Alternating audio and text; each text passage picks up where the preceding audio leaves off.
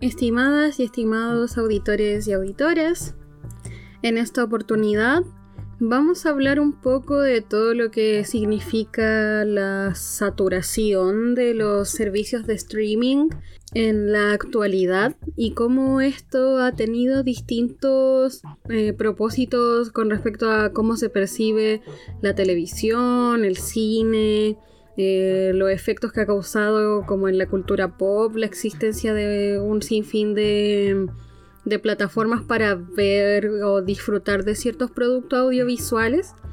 Para eso, en esta oportunidad me acompaña Brian. Hola a todos. Y sin nada más que agregar, les damos la bienvenida a un té conversado.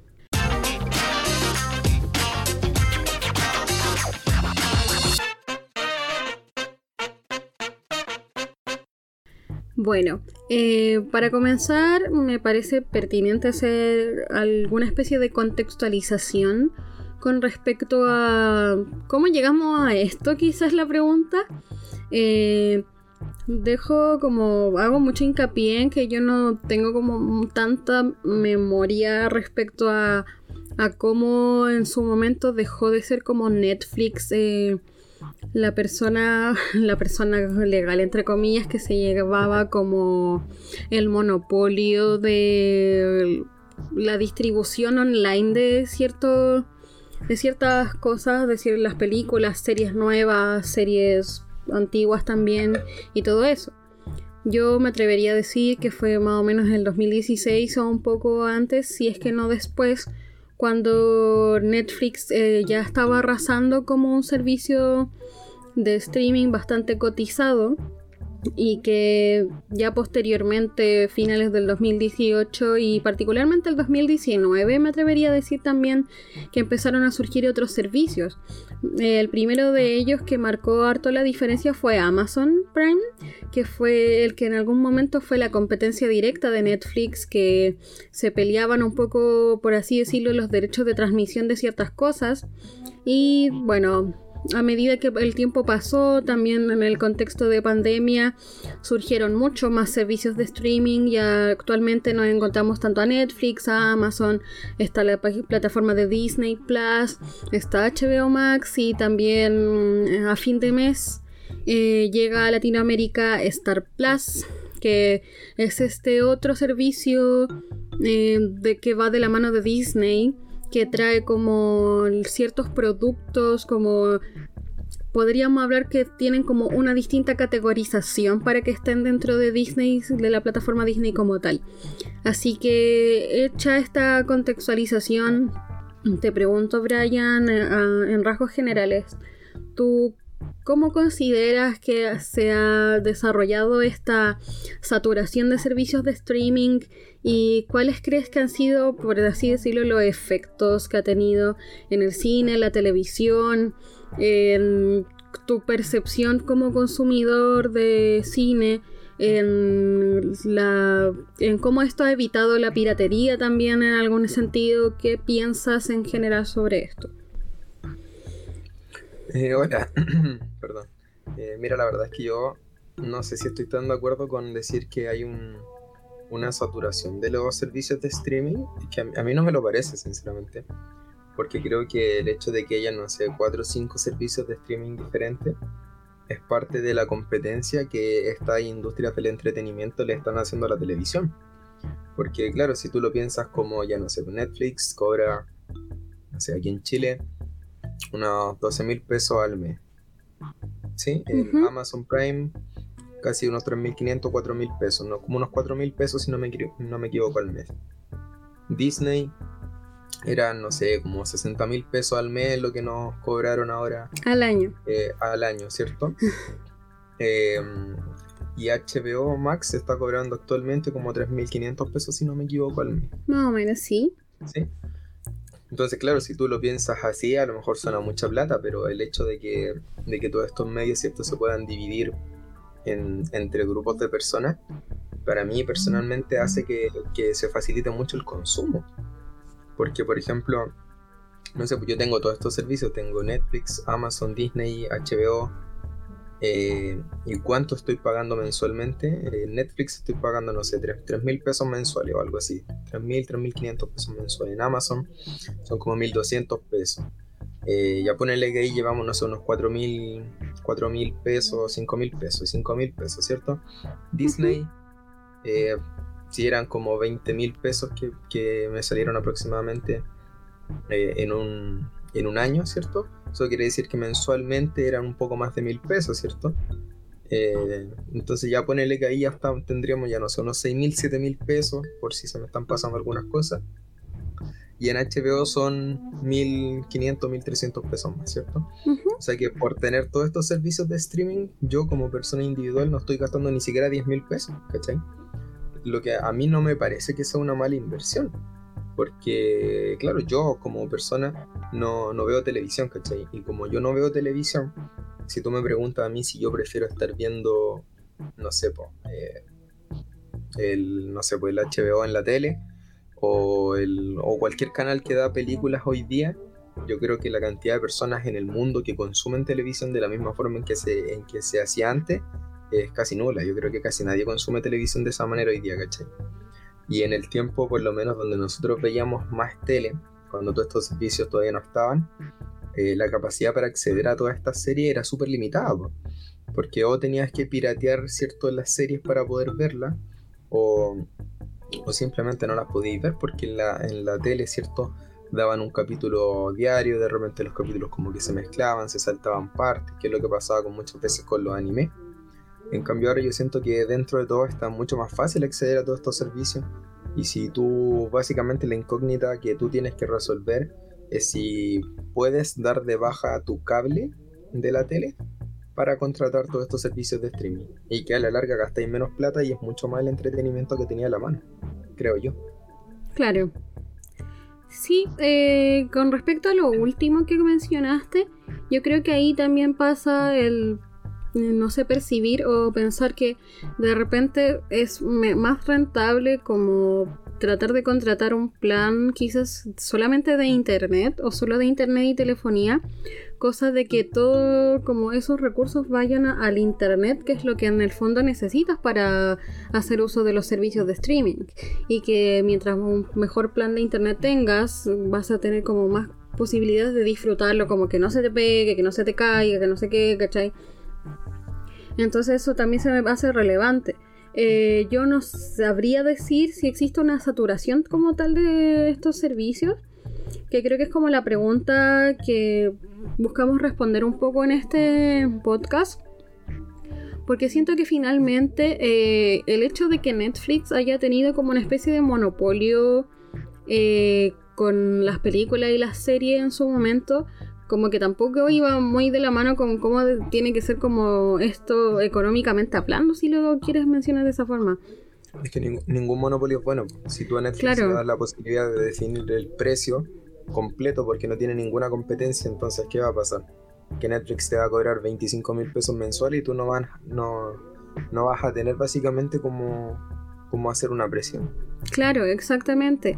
Entonces en ese sentido yo también pensaría que no es una saturación como tal, sino como el desarrollo de un mercado, un tipo de mercado nuevo, que también no, no toca solamente a estos servicios que mencionamos, sino como muy bien decías tú, también toca el servicio del anime, porque tanto Netflix como Amazon particularmente son eh, servicios de streaming que han apostado por el anime.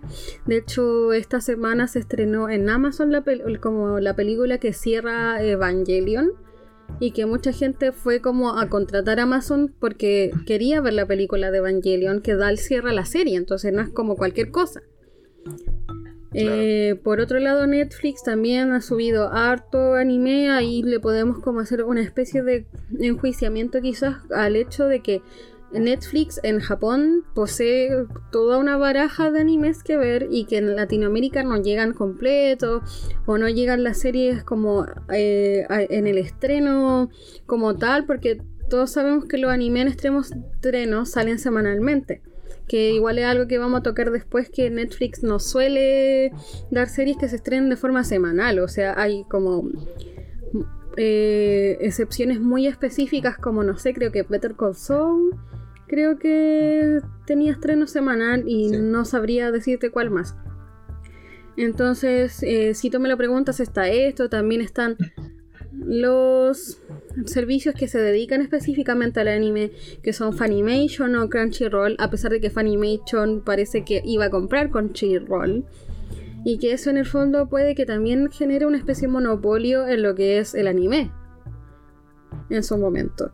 Y que ahí habría que ver si van a salir como más plataformas para ver anime de forma legal, porque actualmente ese es el que sigue siendo un poco el problema, que no hay muchos medios para ver ciertas cosas desde la legalidad. Y que si bien ahora existen servicios de streaming que dan películas y series así, todavía hay como eh, aspectos un poco de lo que consumimos que todavía no están saldados como es eh, como la totalidad del anime o, series live action como asiática o cosas así que todavía tienes que piratear, casi lisa y llanamente. Pero saliendo un poco de eso, eh, me gustaría preguntarte en general como qué efectos tú crees que, que estos servicios quizás le hacen directamente como al cine o directamente a la televisión, o sea, qué cosas percibes tú sobre eso. Mira, la verdad es que eh,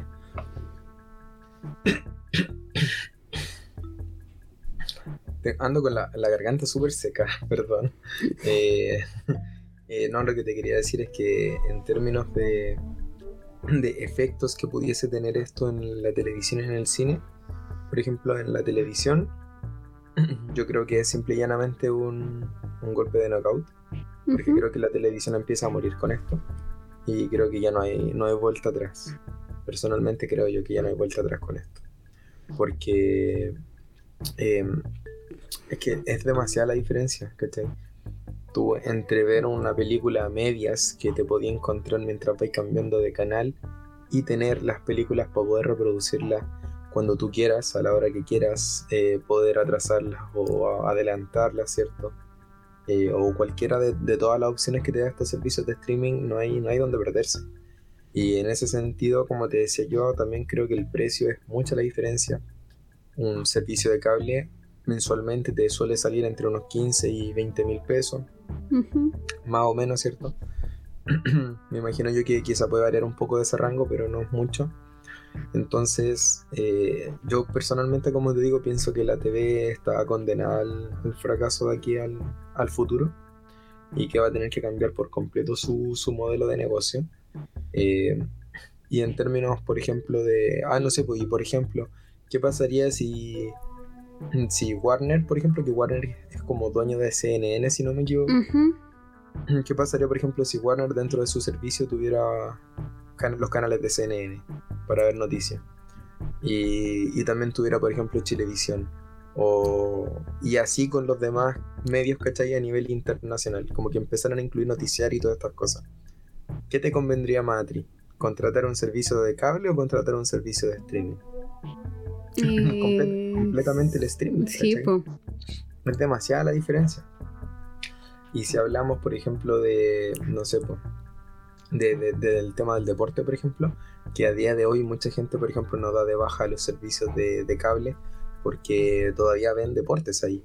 Por ejemplo, yo, a mí me gusta el tenis eh, y cuando se dan campeonatos importantes de tenis, solamente los da ESPN. Entonces, si yo no tengo ESPN, no tengo cable, no puedo ver esos partidos, ¿cachai? Y eso es un problema para mí, porque a mí me gusta verlo. Pero, por ejemplo, ahora que Disney, que es dueña de ESPN, va a sacar esta nueva plataforma que es Star Más, que se supone que va a tener todo este contenido de ESPN, donde van a dar, por ejemplo, la Liga, Española, la Copa Libertadores, la, la Champions League, ¿cierto? La NBA, la UFC, y todos estos deportes en general, y que probablemente en el futuro se van a ir sumando. Eh, básicamente, no hay nada que me detenga o que me invite a mí a seguir pagando cable porque inclusive, por ejemplo, esta plataforma de Star Más, que me va a ofrecer contenido para adultos de Disney, como las películas de, de Deadpool, ¿cierto? Como la saga de Alien, y que además de esto me va a permitir ver todo este deporte, al año me va a salir prácticamente 20 mil pesos también, si es que no un poquito más. Pero eso mensualmente para mí individualmente va a tener un coste de aproximadamente unos 1.500, 2.000 pesos mensuales. No mucho más que eso. En cambio, contratar, por ejemplo, no sé, por las plataformas de que hay para ver deporte nacional, para ver fútbol chileno solamente, eh, te valen, no sé, 4 mil pesos o a veces hasta más plata mensual. Eh, que yo no sé si pagaría, por ejemplo, De hecho, TNT Sports creo que ¿Mm? vale 11 mil pesos como tenerlo contratado. y creo que vale ver solo un partido vale como 3 lucas. Imagínate pagar 11 mil pesos para poder ver un partido entre Colo Colo y Rangers. ¿Tú crees que vale la pena? No, no. para nada. No vale, no vale para nada la pena porque y si lo nivel muy mediocre. Si lo consideráis también. Compáralo con esto otro. Dos mil pesos, tres mil pesos por ver la Libertadores, la Champions, la Liga Española y toda esta liga. No se puede competir con eso.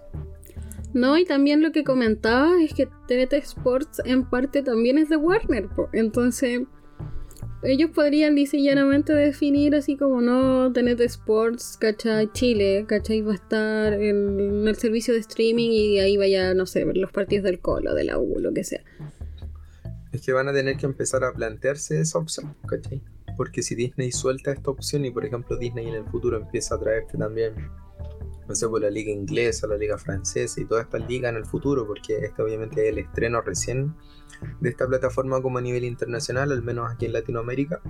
En algún futuro Warner también va a tener que empezar a plantearse estas cosas si es que tiene derechos deportivos, porque tampoco les conviene eh, cobrar tan caro por sus plataformas a nivel nacional si casi nadie las contrata. Y finalmente todo el mundo termina pirateando los partidos por roja directa o estas otras plataformas que tú podías encontrar por internet que yo lo hago, ¿cachai? Por eso te lo digo. Eh, por, eso, te digo, yo creo que no hay, no hay mucho donde perderse. Sí. ¿Qué, ¿Qué, voy a decir tú?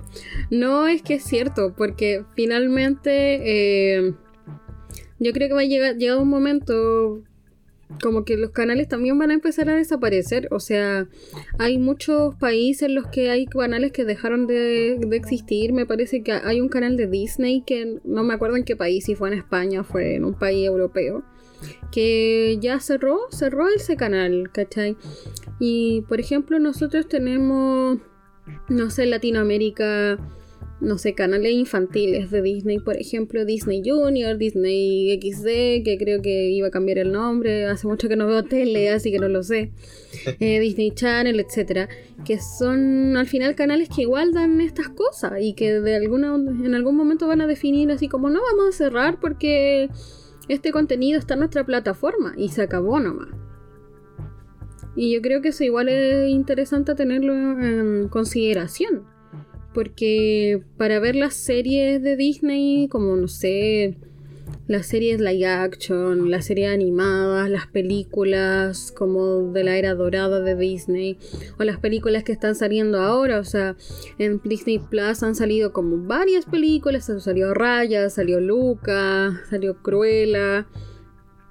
Entonces al final conviene dar esas, esas películas en Disney Channel en un año más, no lo sé.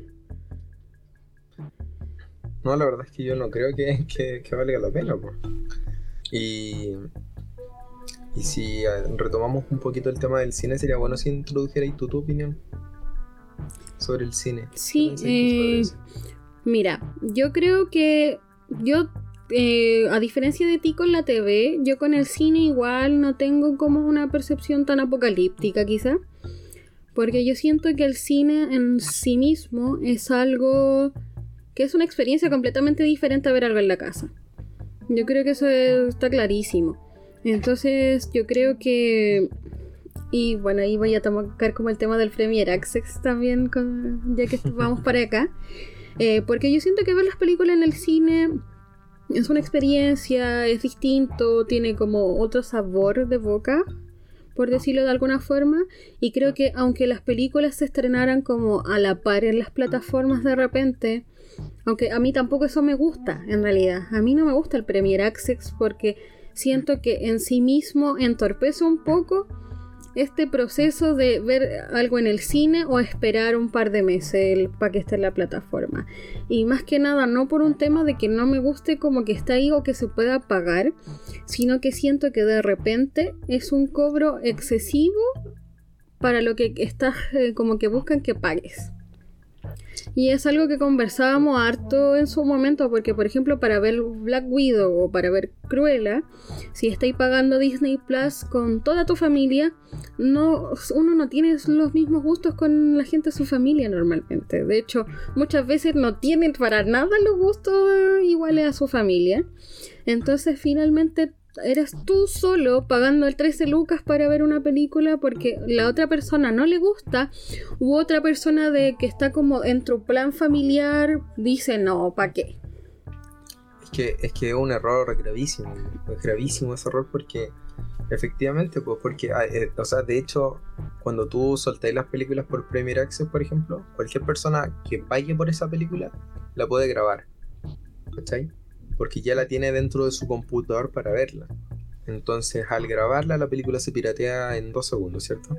Claro. Apenas, apenas sueltan el Premier Access, la película ya va a estar pirateando dos horas, dos horas y media después de que, ¿cierto? desde que aparece en la plataforma. Y es un problema porque a ti te ponen, te ponen en una situación que es complicada, porque, por ejemplo, tú tienes la película ahí en, en no sé, en muchas plataformas, en Cuevana, en ITS, en Telegram, en en un montón, ¿cierto? Tenéis la película en todos lados para poder verla gratis. y, si tú, por ejemplo, como yo, que no me gusta piratear si, tengo la opción de no hacerlo, eh, me pones en una opción donde o puedo ver la película gratis o puedo pagar el Premier Access para verla, pero pagar ese Premier Access significa que tengo que pasar unas 12, 12 mil o 13 mil pesos, como tú decís, pero el resto de mi familia no quiere ver la película, no le interesa pagar por esa película. ¿Y qué hago yo? Pago 13 mil pesos por ver la película cuando en el cine por verla me van a cobrar 3 mil pesos. O menos. O menos, ¿cierto? O la veo gratis. Y generalmente la respuesta es súper obvia, ¿cachai? Porque pagar 13 mil pesos por ver una película no vale la pena. No importa lo mucho que la esté esperando, ¿cachai? O lo mucho que tú sepas que sería bacán como darle recurso a la película para que hagan algo futuro, que es lo que pasa mucho con Warner, que como que siempre con Warner queremos ver las películas como de forma legal porque sabemos que Warner se mueve mucho como por el exitismo, en este caso como de que también le va a una película, etcétera, etcétera.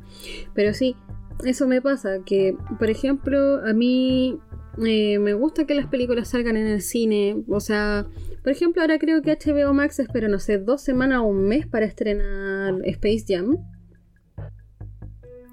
Y yo creo que en realidad esa decisión es súper inteligente porque no. Mm, como que todos ganan, ¿cachai? Los que fuimos al cine, que fuimos nosotros dos y toda la gente que fue, y la gente que esperó las dos semanas y dijo, ah, lo voy a ver ahora que lo tengo aquí. Encima que con BTR pueden tenerlo gratis, entonces como que ve la película gratis en teoría. De hecho, dos semanas me sigue pareciendo como un poco. Eh, poco tiempo porque generalmente la gente sigue yendo al cine después de la segunda semana. Claro, también. Es cierto. Yo he ido a ver películas que se han estrenado hace más de dos semanas. De hecho, por ejemplo, nosotros vimos Black Widow, pero no la fuimos a ver al cine. Entonces, a lo mejor yo, si tuviera la oportunidad de ir a ver Black Widow al cine ahora, yo iría a verla, ¿cachai? por, por decirte algo. Sí, exactamente. Y ya que tocamos igual un poco el tema del Premier Access eh, y de Black Widow, yo creo que igual podríamos comentar quizás una pincelada, ya que el podcast igual no va para tanto para acá, pero como igual el tema del Premier Access afecta como directamente a los actores y las actrices en este caso, por ejemplo a Scarlett Johansson que le costó perder, las perdió todas, como dicen, las perdió todas con Disney tanto que al final Emma Stone tampoco quiso como demandar. Es que es súper complicado medir el tema del éxito de una película eh, en términos de, visualizaciones, porque la visualización puede ser parte de un ingreso, ¿cierto? Que sea, eh, ¿cómo, decirlo? Que sea como un ingreso permanente que es como del cliente que paga que pagó el año, por ejemplo, o, que va a pagar, no sé, pues la mensualidad, em, a la de una persona que se suscribe solamente a la plataforma para poder ver ciertas cosas, ¿cachai? Entonces, por ejemplo, eh, no sé cómo podrían medir el hecho de, ya, no sé, esta película se estrenó en nuestra plataforma y tanta gente se, se inscribió en Disney Plus solo para ver esta película, ¿cachai? Y eso es súper difícil de comprobar, entonces Disney tiene como eh, no sé cómo, es, cómo decirlo, pero lo que creo es que Disney tiene como moverse en ese sentido durante la demanda, ¿cachai? Y, y claro, obviamente, pues, o sea, en este caso, esta chica, ¿cierto?, firmó un contrato y ese contrato no, no fue respetado y ante eso tampoco hay mucho, muchas vueltas que darle, ¿cierto? Asumiendo de que, es, de que sea así como, como ella lo, lo planteó, ¿cierto? Que me da la impresión que sí por el comunicado que sacó Disney después. Pero independientemente de eso, como te digo, yo creo que los Premier Access eh, dañan al cine porque el hecho como de que la película ya esté disponible para verlo en una pantalla de computador de alta resolución eh, fomenta de que la película esté pirateada en el instante mismo en el que sale en Premier Access. ¿Cachai? Entonces una persona tiene la posibilidad de verla así y no ir al cine a pagar una entrada, la mayor parte de la gente va a preferir hacer eso. ¿cachai? Entonces, para mí, por ejemplo, los Premier Access eh, matan, matan las taquillas del cine, creo yo. Estoy de acuerdo, estoy súper de acuerdo y pucha, eh, igual mucha gente cuando salió el tema de Scarlett Johansson empezó a hablar de que estábamos en pandemia y bla bla bla. Pero yo igual quiero que quede algo en claro, yo igual hay que tener en consideración que hay países que en los que el tema del COVID igual está un poco más superado. Hay países que hace meses que están yendo al cine, o sea, nosotros Chile, Chile vio los cines hace cuánto, un mes, con suerte. Más o menos. Cuando en México, por ejemplo, ya estaba funcionando el cine, cuando en China ya había vuelto a funcionar el cine. Eh, entonces, yo igual quiero que, quiero que quede como un poco claro que Igual es súper importante entender que eh, hay, un contexto y que lamentablemente no todos los países están en el mismo contexto. Entonces hay países donde realmente la gente podría haber ido a ver Black Widow sin problemas. Hay gente que actualmente en, Chile está yendo a ver Black Widow porque creo que todavía está en cartelera. Entonces, entonces es como igual, porque igual Disney como que más o menos trató como de egoísta o que no estaba haciendo como más o menos que no estaba mirando el, contexto en el que se estaba a Scarlett. Cuando igual, por ejemplo, esa vez que preguntamos si uno podía como pagar menos un Premier Access si iba a ver algo solo, la respuesta como del bot de Disney fue como, pero júntense en una casa, ¿cachai? Así como... Es que no fue un bot, si fue una persona. Entonces suena peor, ¿cachai? Sí. Es que era una tontera esa respuesta que me dieron, pues porque eh, evidentemente en pandemia tú tampoco puedes estar juntándote como con todos tus amigos que quieren ver Black Widow, ¿cachai? Y, y juntarse, no sé, cinco personas para que valga la pena pagar esa, ese Premier X. es una tontera, ¿cachai? Claro, exactamente.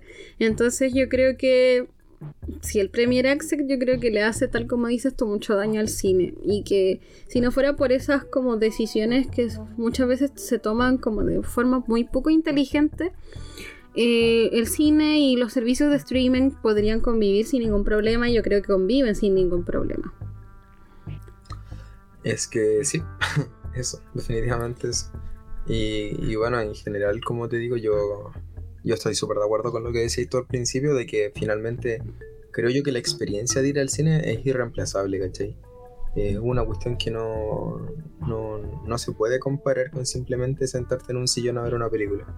Sí, pues. Es que yo creo. Eh, yo creo que cuando uno ve una película en la casa, de repente le pasa que mm, no, vive completamente la película. no sé, porque hay muchos factores.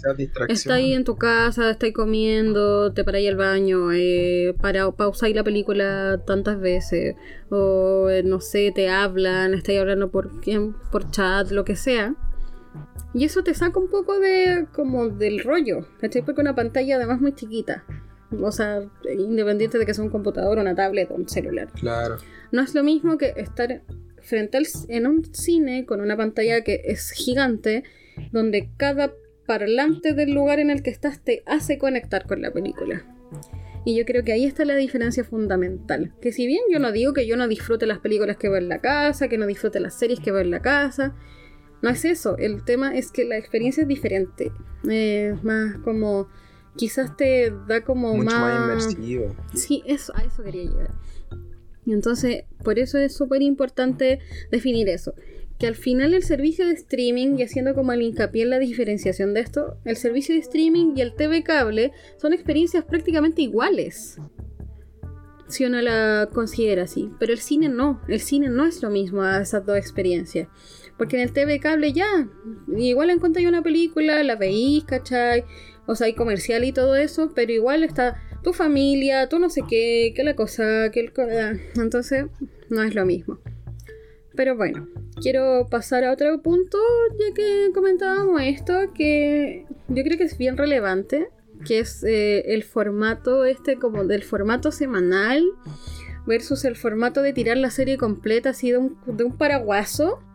¿Y qué piensas de eso? ¿Cuál es el formato que eh, en general a ti te convence más? Aunque ya sabías más o menos la respuesta sin, sin que me digas nada, pero quiero que como que ahonde un poco en eso y me digas qué piensas. Mira, lo que pasa es que a mí no me gusta el formato de, de serie completa, a no ser de que... es que no sé cómo decirlo, pero a no ser de que el hecho de poder ver la serie completa sea una decisión personal. No sé si me doy a entender. Sí.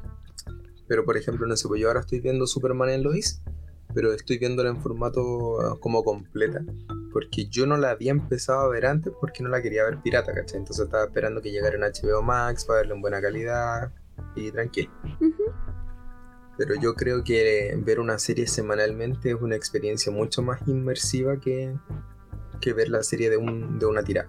Primero porque cuando la serie te la tiran completa, ¿cierto? Está tapado en spoilers por todos lados, entonces no importa qué estés haciendo tú, siempre va a haber, aunque sea una persona, que antes de ver el inicio de la serie o de la temporada, se fue directamente a ver el final solamente para publicarte el spoiler ahí metido en Facebook, ¿cachai?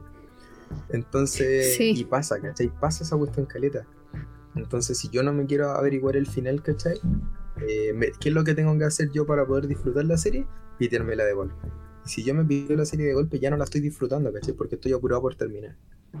Y eso es lo que a mí no me gusta. Sí. En cambio, por ejemplo, por ejemplo, a mí, yo la primera vez que vi Juego de Tronos, eh, yo llegué hasta la. Eh, iban en la temporada 5, si no me equivoco.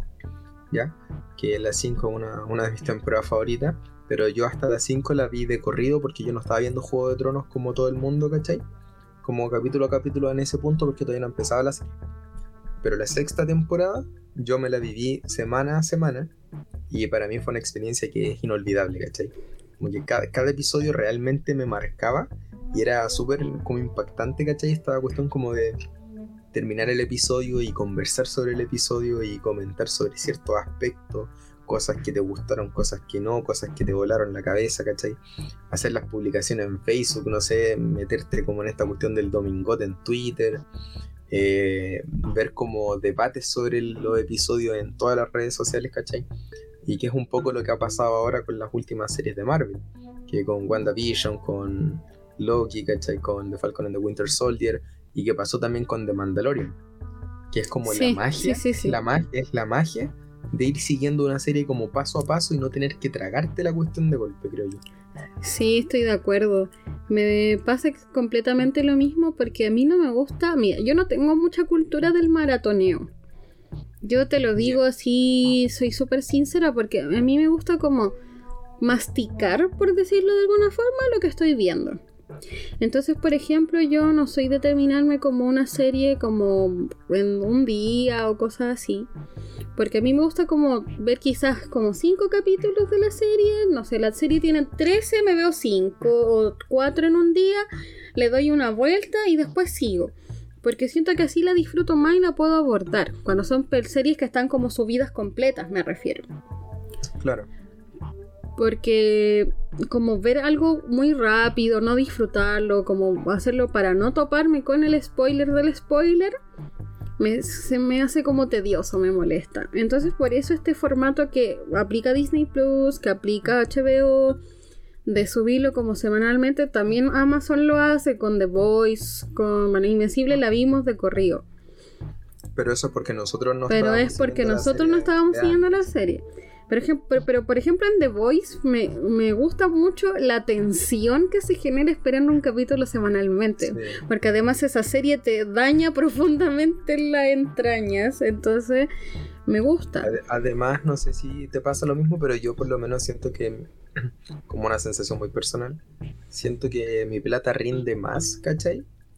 Cuando veo una serie como semanalmente porque siento que sigo ocupando las plataformas de streaming mientras las estoy pagando. Claro. Entonces, por ejemplo, me pasa hoy día con Netflix que Netflix no lo estoy ocupando en este momento, ¿cachai? No lo estoy ocupando para prácticamente nada. Y lo más probable es que, no sé, pues, cuando saquen la cuarta temporada o tercera, ya ni me acuerdo, de La Casa de Papel, por ejemplo, lo más probable es que yo esa serie, esa temporada, me la vean dos días. Mm. Y cuando saquen la próxima de Stranger Things va a ser lo mismo, la voy a matar en dos días en un día en una de esas, no lo sé, ¿cachai? Y después de eso voy a dejar tirado Netflix. Sí, y voy a sentir, ¿cachai? ¿no? Y, me pasa eso. Y por eso no, como que no me gusta, ¿cachai? No, no me gusta esa sensación como de sentir que estoy pagando por una cuestión que no estoy ocupando. Estoy de acuerdo. De hecho, me pasa lo mismo con Netflix, que no he visto nada en la plataforma actualmente. O sea, vimos Full Metal Alchemist, eh, Brotherhood vimos los episodios que pudimos ver de Bleach, porque tampoco está completa, entonces como que estábamos... Y bueno, después tuvimos que buscarla en otro lado porque como que ni siquiera sé si la serie está como en Funimation, en Crunchyroll, como que no lo sé, porque como que estos servicios tampoco suben las series completas, de hecho tienen Conan hasta como el 60. De los mil. De los, entonces, I don't understand. Pero Fuera de eso, yo igual la tengo tira. O sea, yo para qué tengo Netflix para esperar la última temporada de Better Call Saul. Eso es el uso único que tiene Netflix en mi vida en este momento.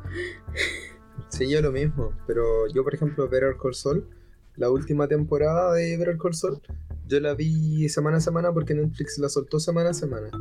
Y siento que eso le ayudó mucho a la, a la temporada, por lo menos desde mi punto de vista. Es que sí. No, y si llegan a tirar, por ejemplo, la, la, temporada completa, siento que perdería mucho porque a mí me gustaría sentir esa sensación de llegar al último episodio de la serie, a lo mejor sin saber qué es la cosa tan terrible que va a pasar, que va a hacer que este personaje se transforme en el de Breaking Bad, ¿cachai? Es que es eso. vivir esa experiencia de esperar el último episodio, los últimos tres episodios, siento que es algo que Netflix no me puede arrebatar, ¿cachai? Y que si lo hace me daría mucha pena porque de verdad esto tiene que tener como ese alto nivel de tensión. Que yo siento que la temporada completa va a ser un alto nivel de tensión, o sea, irrespirable por decirlo de alguna forma. Entonces eso me pasa, que siento que Netflix es muy de decir, ah, toma, aquí está la temporada completa y no sé qué, como en los memes, que dicen así como ya, güey, aquí tienes la temporada completa y estoy produciendo una película, no sé, del stand de los besos, así como el típico meme de Netflix, ¿cachai? Netflix al final tiene como muchas pérdidas económicas, yo creo también por eso, porque hacen demasiado contenido como basura. Sí. Y, y el contenido de calidad que sacan es la gente lo consume demasiado no, rápido. Sí, como que no lo respetan, por decirlo de alguna forma. Porque, por ejemplo, ahora se viene otra temporada de Sex Education, que la gente puede decir lo que quiera de Sex Education, ¿cachai? Quizás no es una, no hay una serie de culto, pero yo creo que es, se defiende harto. Pero probablemente van a tirar la temporada completa. Y los vamos a ver. Pero está bien y es entretenida. Sí. Pero claro, pero si te sueltan la serie completa, la experiencia de ver esa temporada, ¿cuánto va a durar? Nada, porque a la media hora va a haber un weón diciendo, no sé, ay, Otis se comió a la no sé cuantito, ¿cachai? Y te va a cagar toda la wea. Y es que sí, y eso va a pasar, ¿cachai? Y después vaya a tener que esperar un año entero para que vuelvan a, a sacar otra temporada. Y es un, círculo vicioso y otro círculo vicioso y así, sucesivamente. Entonces por eso yo creo que todos los servicios de streaming deberían tener como el formato semanal. Eh, sería bastante bueno porque de verdad se disfruta mucho más una serie así. Sí, yo estoy de acuerdo. No sé si hay algo más que quieras como comentar un poco sobre esto. Eh, no sé realmente si nos queda como algo más que comentar, porque ya hemos tocado como transversalmente casi todo. Eh, así que eso en realidad yo como respondiendo un poco a la pregunta que planteábamos al principio, yo creo que lo que está pasando acá con los servicios de streaming es como una especie de competencia justa Y que lo bueno, lo bueno de todo esto es que quizás Netflix va como a mirar un poco eh, como lo que hacen sus competencias y va a tratar de como mejorar quizás aspectos de, de su propio trabajo como servicio. Es que van a tener que aprender unos de otros, porque finalmente están compitiendo en una misma área, ¿cachai? Y si una de las plataformas se sale de ese, de ese esquema, evidentemente va a salir perdiendo. Por ejemplo, el precio de, de, Netflix en este momento es demasiado elevado en comparación con su competencia, ¿cachai?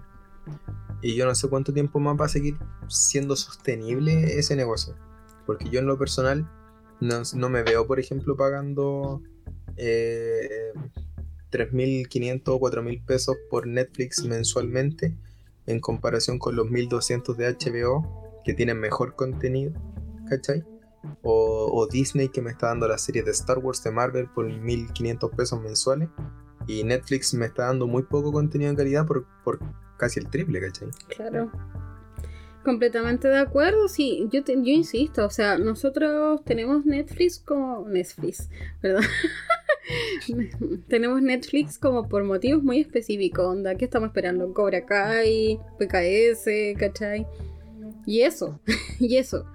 Entonces es distinto como a Disney, que en parte como que está todas las semanas con nosotros, ¿cachai? No, y, y, el problema también con Netflix es que como es tan caro, no podéis llegar y decir, onda, ya voy a contratarlo para ver esta serie nomás, ¿cachai? ¿Por qué no? Porque si tú hicieras eso por, por ver una serie, terminarías pagando tú solo como, como 13 mil pesos, ¿cachai? Entonces, porque la idea de toda esta cuestión es que podáis pagarlo como en familia, ¿cierto? O con tu amigo, pareja, no sé. Porque así sale más económico. Claro, exactamente. Pues si Pero si fuera, si fuera, por ejemplo, no sé, pues como como lo que pasaba con mucha gente con Juego de Tronos, que mucha gente en su momento pagaba HBO solamente para ver Juego de Tronos, ¿cachai?